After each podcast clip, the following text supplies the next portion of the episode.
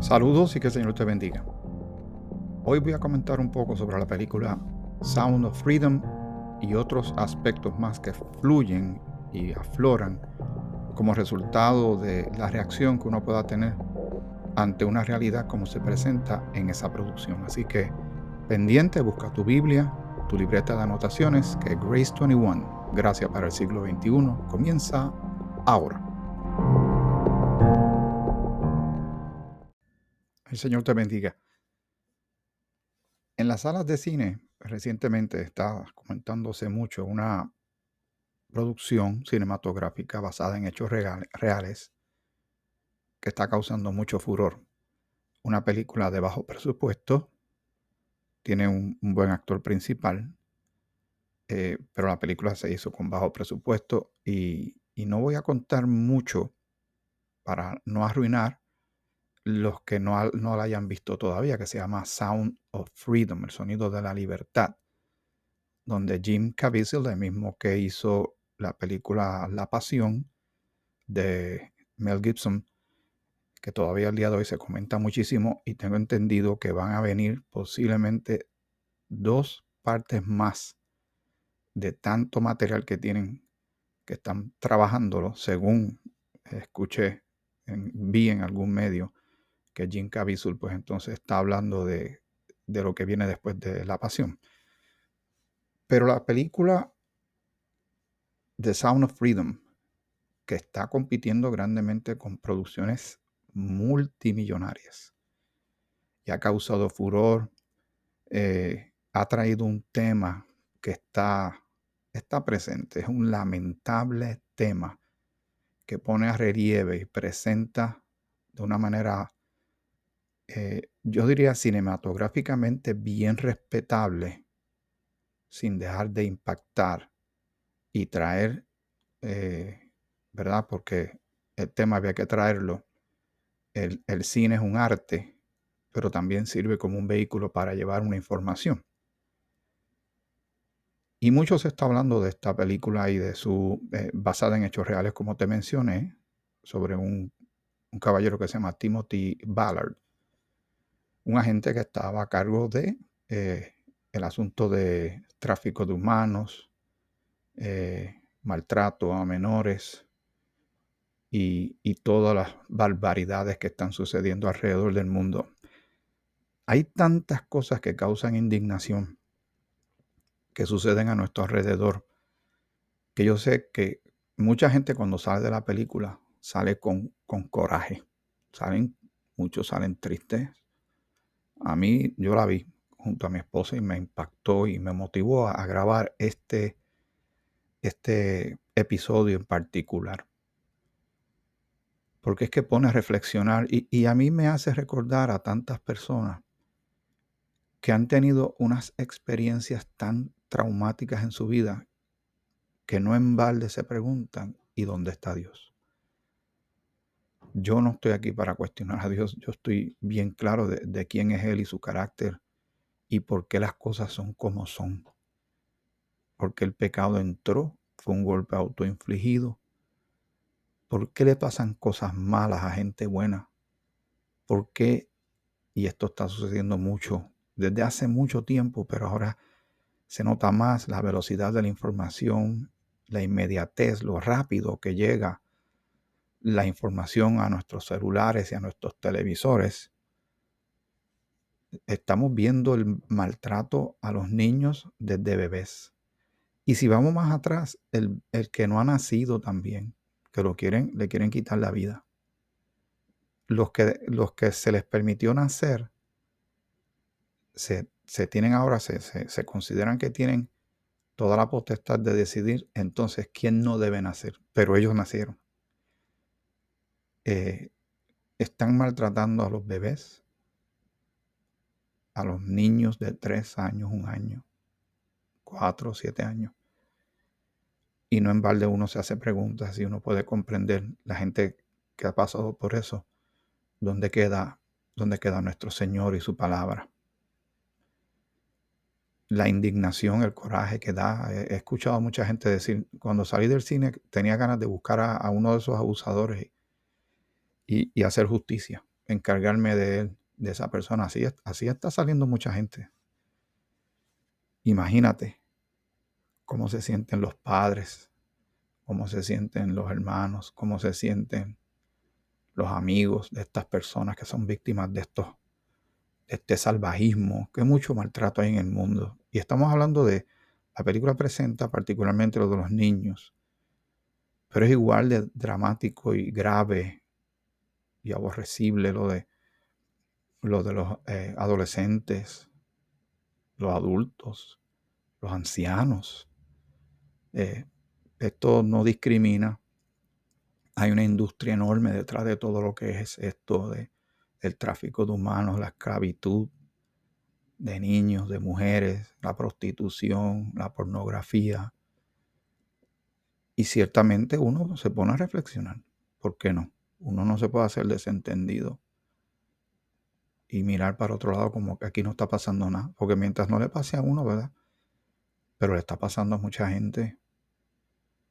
Pero sí quisiera tocar este tema en particular para aquel o aquella que cree que Dios está haciendo de la vista larga, que tal vez piensa que Dios no está prestando atención. Vamos a leer ciertos versículos de la escritura, porque de eso es que se trata estos episodios de este podcast, ir por la palabra de Dios, trazando la palabra correctamente en nuestra aspiración pidiéndole sabiduría al Señor y vamos a leer textos bíblicos para que sepas. Hay una frase que dice que el que ríe al último, ¿verdad? El que ríe al último ríe mejor. Y parecería que lo malo va ganando, que al final lo malo prevalecerá, que muchísima gente se va a salir con la suya. Por ejemplo, ¿cuánta gente no ha hecho una masacre y luego se privan de la vida? le han quitado la vida a alguien más y luego ellos se quitan la vida y dicen, mira, se escapó huyéndole a la justicia. Yo te pido reconsidera. Todo tiene su tiempo bajo el sol. Vamos a empezar con este versículo del Antiguo Testamento. Espero que tú tengas tu Biblia. Siempre insisto que leas lo que dice la Escritura, no lo que yo digo. Si no tienes tu Biblia, anota los versículos y cerciórate. Hay unas cosas que uno lee en la escritura que tienen que ver con Israel, otras tienen que ver con la iglesia, cuerpo de Cristo y este tiempo de la dispensación, otras tienen que ver con el futuro, pero lo que quiero es que sepas la constante del carácter de Dios. Sí, Dios es un Dios de amor. Sí, el Señor es un Señor de, de salvación que perdona los pecados a todo aquel que se acerca a Él por medio de Cristo también tengo que decir que eh, inclusive personas que han creído en el Señor, que cometieron graves errores, tienen que pagar el precio por ellos, pero el Señor los perdona, pero tienen que pagar el precio a nivel de la justicia local, ¿verdad? del mundo. En Deuteronomio 32, 43 dice así la palabra, alabad naciones a su pueblo, porque él vengará la sangre de sus siervos y tomará venganza de sus enemigos y hará expiación por la tierra de su pueblo. La nación de Israel, tú sabes que lleva como cuatro mil años luchando por su existencia hasta este segundo que estamos hablando, que le han matado a millones de sus ciudadanos. Y es la nación fundada por Dios mismo y ellos han cometido graves errores y se fueron a la idolatría muchísimas veces, rechazaron al Mesías, el Señor va a vengar. Vengará todo abuso y maltrato hacia ellos. ¿Te acuerdas las bienaventuranzas? Bienaventurado aquel, bienaventurado el otro, porque heredará aquello. Te da a saber de que va a llegar un tiempo de refrigerio, pero va a haber una venganza de parte de Dios, nuestro Dios creador de todas las cosas. En Romanos el capítulo 12, el versículo 19 dice, esta instrucción es para ti, para mí, porque es una carta dirigida a la iglesia cuerpo de Cristo para este tiempo. No os venguéis vosotros mismos, amados míos, porque en aquel tiempo había gran motivo para tener mucho antagonismo, repulsa, coraje, ira e indignación contra los romanos que estaban controlando todo aquello y abusando y eran unos expertos en la tortura al pueblo de, Israel y ellos estaban avanzando y, apoderándose de cuanto territorio encontraban. Y tal vez fluía ese, ese coraje, sobre todo que estaban atrapando creyentes, cristianos. Y es bien fácil uno indignarse tanto y querer tomar las almas y decir, aquí no las vamos a cobrar nosotros, basta ya, vamos a tirar la raya. Pero ¿qué dice nuestro Señor y Dios, nuestro Padre? No os venguéis vosotros mismos, amados míos, sino, recuerda lo que siempre te he dicho en estos capítulos, Dios saca algo pero no deja el espacio vacío. Nos está diciendo, no, esa actitud vengativa no la tengas. Dice, no os venguéis vosotros mismos, amados míos. Si no, aquí está lo que él va a poner en su lugar. Dejad lugar a la ira de Dios, porque escrito está. Recuerda, ¿Qué promesa Dios no ha cumplido que se tenía que cumplir hasta este momento? Pues todo lo que se profetizó, toda promesa que Dios hizo, por ejemplo, con relación a Jesús, su nacimiento, dónde iban a ser sus padecimientos, todo, todo se cumplió con una precisión quirúrgica. Perfecta. Todo lo que Dios prometió a Israel se cumplió todo lo que prometió Dios desde el Edén, de que vendría ¿verdad? un redentor, cuando vimos que, que a través de Abraham, que tuvo una fe grande en Dios, iba a sacrificar a su hijo sabiendo que Dios puede resucitar de los muertos, porque Dios le dijo que iba a haber una descendencia innumerable. Y él iba a matar a su único hijo. O sea, piensa, qué fe tan grande tenía este hombre que decía, yo voy a sacrificar a mi hijo porque Jehová me lo pide pero yo sé que Él puede levantar de los muertos. y si quieres saber eso, lee lo que está en Hebreos, lo dice. Así que cuando Dios dice, porque escrito está, mía es la venganza, yo pagaré, dice el Señor, amigo, amiga, hermano y hermana, así será, aunque parezca que los malos van ganando, aunque parezca que aquel se salió con la suya es lógico pensar, pero ¿por qué pasó esto? ¿Por qué le pasó aquello a aquel? ¿Por qué fue violentado aquel? ¿Por qué se ultrajó aquella? ¿Por qué aquel fue secuestrado y no apareció? ¿Por qué aquel fue vilmente asesinado, Señor? ¿Dónde tú estabas? Son preguntas serias. Dios no le va a oír esos cuestionamientos de nosotros. Él tiene un aguante enorme. Nos va a enseñar las heridas en sus manos para decir, todo esto es lo que yo aguanto. Porque cuando Cristo murió por los pecados en la cruz, ¿por cuáles pecados tú crees que Él murió? Por algunos en particular. Es un momento de reflexión. No porque lo trae una película. Es que están pasando demasiadas cosas a nuestro alrededor y nosotros los cristianos decimos, Señor, ¿hasta cuándo? ¿Cuándo vas a venir? ¿Cuándo vas a cumplir lo que falta? ¿Cuándo vas a acabar con este abuso? ¿Cuándo vas a detener lo demoníaco, lo satánico, lo corrupto, lo vil, lo perverso? ¿Cuándo, Señor? Pues estamos leyendo la palabra. Acabamos de leer Romanos 12, 19. Vamos a Génesis 13, 13. Mas los hombres de Sodoma eran malos y pecadores contra Jehová en gran manera. ¿Sabe lo que, lo que pasó en Sodoma y en Gomorra? ¿Y por qué fue lo que pasó? Se multiplicó la maldad a un nivel tanto que Dios intervino. Hemos hablado de esto en otros episodios. Que no se nos olvide.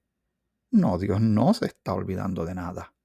Y está llevando cuenta. Pero a la misma vez se cumple la escritura donde dice que donde abunda el pecado, sobreabunda la gracia, porque ¿por qué Dios tiene que estar salvando gente hoy día?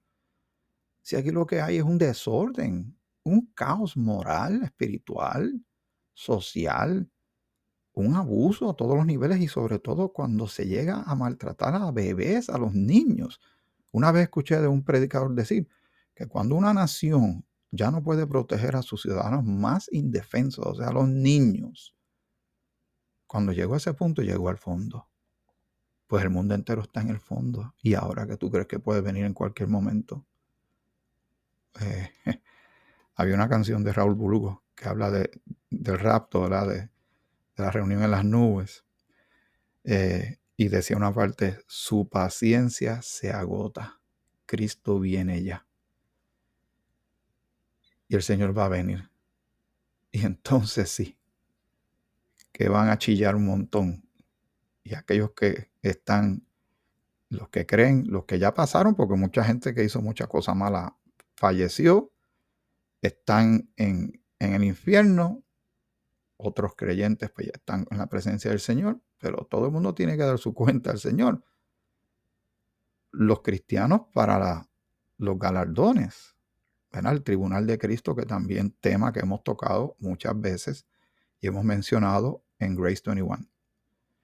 Pero también están los que tienen que rendir cuentas a Dios por otras cosas. Vamos a seguir eh, leyendo otros textos bíblicos. ¿Qué te parece? En segunda de Timoteo, el capítulo 3, el versículo 13, nos presenta con relación a lo que estamos viendo hoy, que se venía dando ya desde hace dos mil años, pero ahora está exponencial, va, va multiplicándose a gran velocidad. Vamos a lo que dice la escritura, más los malos hombres y engañadores irán de mal en peor engañando y siendo engañados. O sea, que aquí va a haber gente que nunca va a buscarle a Dios, que nunca se va a arrepentir, que nunca va a reconsiderar, que van a ir metiéndose más hacia lo oscuro, a lo que la definición más pura de la maldad, donde no hay, no hay ni un chispito de misericordia, ni de gracia, ni de compasión. Ahí no hay conciencia. Si hubo algo, se cauterizó. Ahí lo que hay es un callo que ya no siente nada. El Señor nos está haciendo esta advertencia. Por eso no nos debe sorprender lo que vemos, nos duele, nos indigna, ciertamente. Pero hemos sido advertidos. El pecado lo que deja es eso, daño, muerte, abuso. El Salmo 37, 1 y 2. Esto también arroja una luz poderosa para tú y yo considerar cuando a veces no las queremos cobrar nosotros mismos porque nos han hecho un mal. Pero ¿y qué, ¿y qué si fuimos nosotros los que hicimos tal vez un agravio y alguien se las quiere cobrar con nosotros? ¿Cómo nos sentimos? ¿Verdad? Que le gustaría que esa persona se detenga, que no, no venga hacia nosotros. ¿Verdad? Hay que considerar todos los ángulos. ¿Verdad? Porque siempre, siempre nos vemos como, como, como víctimas. Pero a veces nosotros, nosotros, perdón, podemos ser el villano en la historia de alguien. Dice el Salmo 37, 1 y 2, no te impacientes a causa de los malignos. O sea, vemos a, a los malos como echando para adelante, como que tienen mejores casas, mejores carros, se salen con la suya, no caen presos muchos de ellos, eh, qué sé yo, les va de lo más bien, haciendo cosas totalmente antibíblicas, anticristianas, nada de Dios. Y cuando están en aprietos, rápido le piden a Dios que los proteja, ¿verdad? Que han visto estas series que tienen que ver de narcos, de los narcotraficantes y todo, que siempre tienen como un pequeño altar pidiéndole a Dios que, que los proteja. Es la ironía, ¿verdad? Es la ironía, me río, pero eso es bastante terrible y serio. Por no llorar, mejor me río. Dice, no te impacientes a causa de los malignos. Así que Él sabe, Dios observa. Ni tengas envidia de los que hacen iniquidad, porque a veces queremos estar como ellos. Porque mira qué bien le va aquel y yo, Señor, tanto que yo oro, tanto que yo leo tu palabra, que predico, que voy a la iglesia, ¿y qué pasa? Yo como que estoy en la rueda de abajo y mira aquel cómo va. va abogando y va de lo más bien. Mira qué bien le va. Mira la ropa, los chavos, mira, ¿verdad? Que eso puede pasar por la mente de alguien. Tengamos cuidado, el Señor nos está diciendo que tengamos cuidado. Porque, ¿qué le va a pasar a estas personas? Que, el Señor dice que no nos impacientemos ni tengamos envidia de, de los malignos. Dice, porque como hierba serán pronto cortados y como la hierba verde se secarán. No sé si has visto últimamente, en los últimos años, pero recientemente con este calor que está arropando el planeta, ¿has visto los incendios en los bosques? ¿Has podido ver los reportajes? Lo rápido que ese fuego brinca de un, de un punto a otro y acaba con todo. Le tomó años ese árbol tener la altura que tenía. Y en un momento ya, ahí quedó, a esperar que nazca otro, no sé. Pero el Señor está diciendo, esta gente son como la hierba, no te preocupes, los vamos a cortar. Y van a secarse. ¿Ves lo que dice la escritura? ¿Ves? Y eso ya uno se va calmando, porque el Señor dijo, mía es la venganza, yo pagaré, dice el Señor. Parece que van adelante. Eso es una, una ilusión, no es la realidad en el Apocalipsis, en el capítulo 20, ya en las postrimerías de las cosas como las conocemos hoy día, y luego llega Jesucristo a establecer su reino milenial. Y eso va a cumplirse porque escrito está. Apocalipsis 20, del 11 al 15 dice, y vi un gran trono blanco. Ahí no va a estar la iglesia cuerpo de Cristo, recuerda, ninguna condenación hay para los que están en Cristo Jesús, ya hemos sido justificados, esto es otro tiempo, adelante de ese trono va a estar otra gente, vamos a seguir leyendo. Y vi un gran trono blanco y al que estaba sentado en él, de delante del cual huyeron la tierra y el cielo, y ningún lugar se encontró para ellos. Y vi a los muertos, grandes y pequeños, de pie ante Dios. Y los libros fueron abiertos, y otro libro fue abierto, el cual es el libro de la vida y fueron juzgados los muertos por las cosas que estaban escritas en los libros, según sus obras. Ahí lo dice, lo estamos leyendo, ¿verdad? Y por si acaso aquellos que piensan un poquito más radical. ¿Y qué pasó con la gente que se fue, se desapareció en el mar? Y el mar entregó los muertos que había en él. Y la muerte y el Hades entregaron los muertos que había en ellos. El Hades es el infierno y fueron juzgados cada uno según sus obras. ¿Lo estás leyendo? Eso se llama el Day of Reckoning, el día de rendir cuentas. Seguro que Dios va a actuar y va a ser contundente. ¿Cuán contundente? Y la muerte y el Hades fueron lanzados al lago de fuego. Esta es la muerte segunda. Este es el lugar final, final de todos los que murieron sin haber creído en Cristo. Y ahí están también todos los abusadores, violadores, los que mutilan, los secuestradores, todos aquellos que no se arrepintieron de ese camino, ni se tornaron, ni buscaron de Dios, ni reconsideraron sus vidas, ni se humillaron ante Dios para buscar misericordia, clemencia. Ahí tienen. Y el que no se halló inscrito en el libro de la vida fue lanzado al lago de fuego. ¿Y sabe lo que significa eso, verdad? A sufrir para siempre. ¿Crees que Dios no va a actuar? ¿Crees que Dios está pasando la mano y dejando que lo malo vaya adelante ganando? Reconsideremos, reconsideremos las cosas y no olvidemos que nuestro Dios es un Dios de amor y de fuego consumidor. Ya se me está acabando el tiempo. Gálatas capítulo 5, versículos 19 al 21, dice así. Y manifiestas son las obras de la carne, que son adulterio, fornicación, inmundicia, lascivia, idolatría, hechicerías, enemistades, pleitos, celos, iras, contiendas, disensiones, herejías, envidias, homicidios, borracheras, orgías y cosas semejantes a esta. O sea, que la lista debió haber sido más grande.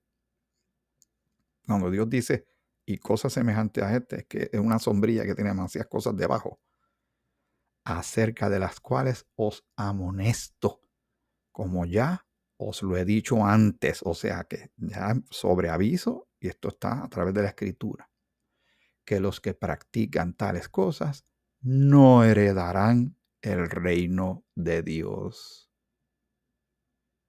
Mía es la venganza, yo pagaré, dice el Señor. ¿Lo estás viendo? Vamos a Primera de Tesalonicenses, el capítulo 5.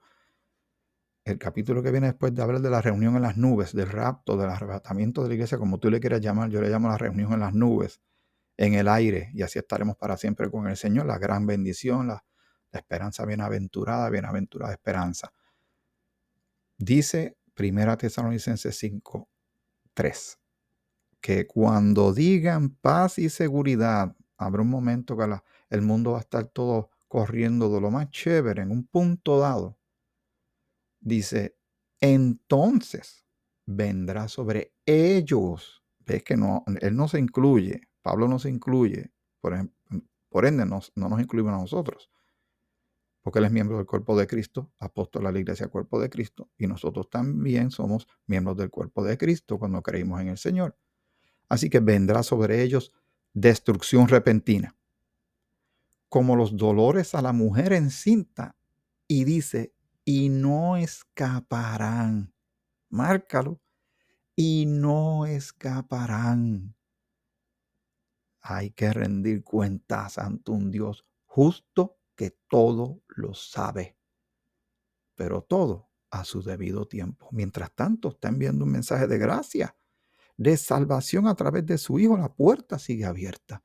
Sí, inclusive puede rescatar y cambiar a estos abusadores, a estos maltratantes. Puede llegar ese momento glorioso. Si alguno está en Cristo, nueva criatura es. Las cosas viejas pasaron y aquí todas son hechas nuevas. Pablo era un, un abusador de cristianos y el Señor lo levanta como trofeo de gracia. Mira lo que yo soy capaz de hacer. Qué poderoso y amoroso es nuestro Dios. ¿Quién lo puede entender? ¿Quién aconseja a Dios? Alabado sea su nombre. Y para terminar, y pude haber tenido muchos versículos más, pero, pero está bien con esto. El mensaje está claro.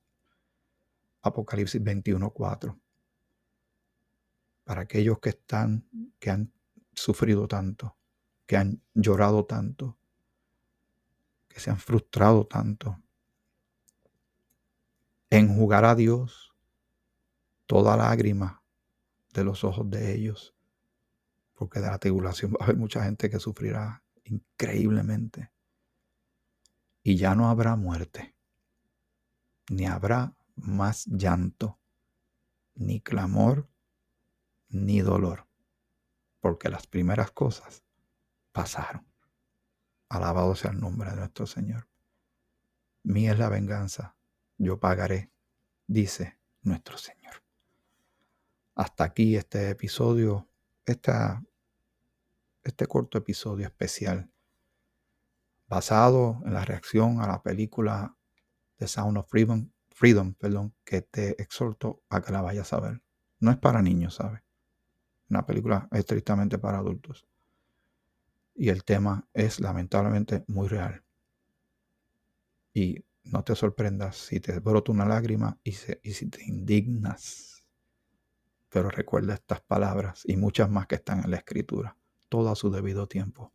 No importa cómo tú leas la Biblia. Al final, Dios gana. Amén. El Señor te bendiga. Te bendiga mucho.